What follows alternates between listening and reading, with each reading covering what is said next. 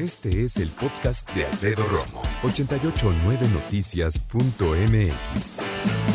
A mi optimismo se me hizo siempre un término muy, pero muy cursi. Hay que ser optimistas, ya sabes. Una porra al optimismo. pero la verdad es que de un tiempo para acá me he dado cuenta que el optimismo pues es lo que tú quieres que sea y se ve como tú quieres que se vea. Hay quienes les gusta echar porras, está bien, cada quien que eche sus porras. A mí no me gusta así, a mí me gusta el optimismo con eh, levantarme con trabajo, como siempre me cuesta, pero también eh, empezar a interpretar lo que en mí significa ser optimista, ¿sabes? Eh, salir lo más pronto de casa, a correr con mi perro, jugar con él en el parque, regresar, dedicarme en tiempo y forma a desayunar, a desayunar rico, a desayunar bien, a desayunar con mi esposa, platicar con ella, planear el día, como decimos ella y yo, qué vamos a hacer, qué nos toca a cada quien, qué compromisos tenemos, laborales, sociales, eh, empezar a generar por ahí algunos encuentros con amigos, hacer videollamadas, estar pendientes de nuestra familia. Eso es optimismo. Optimismo es no te quejes de tu chamba hoy, porque eso elegiste, para bien o para mal. Y este es el momento de demostrar que no solo amas tu trabajo, sino que amas lo que haces, que te amas a ti y que eres capaz de salir adelante a pesar de los pesares y a pesar de lo que está pasando. Que hay pandemia, sí. Que hay crisis económica, sí. Que todavía falta lo peor, tal vez. Pero estamos aquí y la cosa está como está. Y estamos como queremos estar. ¿Cómo estás tú?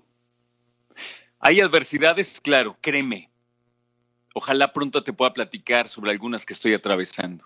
Hoy no estoy listo para hablar de ellas, pero a todos nos ha llovido en la milpita, como decimos en México. En nuestra milpa, en donde, ¿sabes qué? Sembramos lo que queremos sembrar. Nadie nos dice qué sembrar. Y me refiero, claro, a sentimientos. Me refiero a pensamientos. ¿A dónde gira tu mente hoy? ¿Hacia el negativismo, el optimismo, es bien difícil estar en confinamiento. Y para muchas personas es bien difícil estar en confinamiento con quienes están. Y es que llevamos, ¿qué? ¿Cuatro meses en confinamiento? Al menos yo. 85 días transmitiendo desde casa hoy viernes. 85. Y contando. Más sábados y domingos, ¿eh? Que esos no los cuento. La cosa está como está. Y si me permites, me gustaría recomendarte que este fin de semana en un cachito que tengas. Ya sea que te despiertas temprano y todavía muchos de la casa están dormidos, o a lo mejor muchos están mucho más temprano que tú y tú te quedaste cinco minutitos más en cama. Toma un respiro y piensa, ¿qué he aprendido de este confinamiento? ¿Qué estoy sacando de bueno de esta broncota? Que si para mí es bronca, a nivel mundial es broncota, ¿no? A todos nos ha pegado, a todos económicamente, anímicamente, laboralmente, maritalmente, paternalmente, amistadmente, ¿no? La cosa no está sencilla y no va a estar. Yo no estoy diciendo que por arte de magia las cosas van a cambiar, porque no va a suceder. Yo no creo en las partes cursis de esto, ¿sabes? Yo soy un realista convencido, pero también soy un realista que ve para adelante con los mejores ojos que puedo, con los mejores que tengo. Y hay veces que para mí es importante decirme siempre, la cosa está como está, es así. ¿La puedo cambiar? No. ¿Va a estar cañón? Muy cañón. Pero lo que sí depende de mí es tomarme mi tiempo para hacerme mi desayuno, para comer tranquilamente, para comer sanamente, para platicar con mi pareja, para jugar con mi mascota, para hablar con mi familia, para hablarle a mis amigos, para ayudar en lo que pueda ayudar. Porque prácticamente diario yo pido aprender a compartir.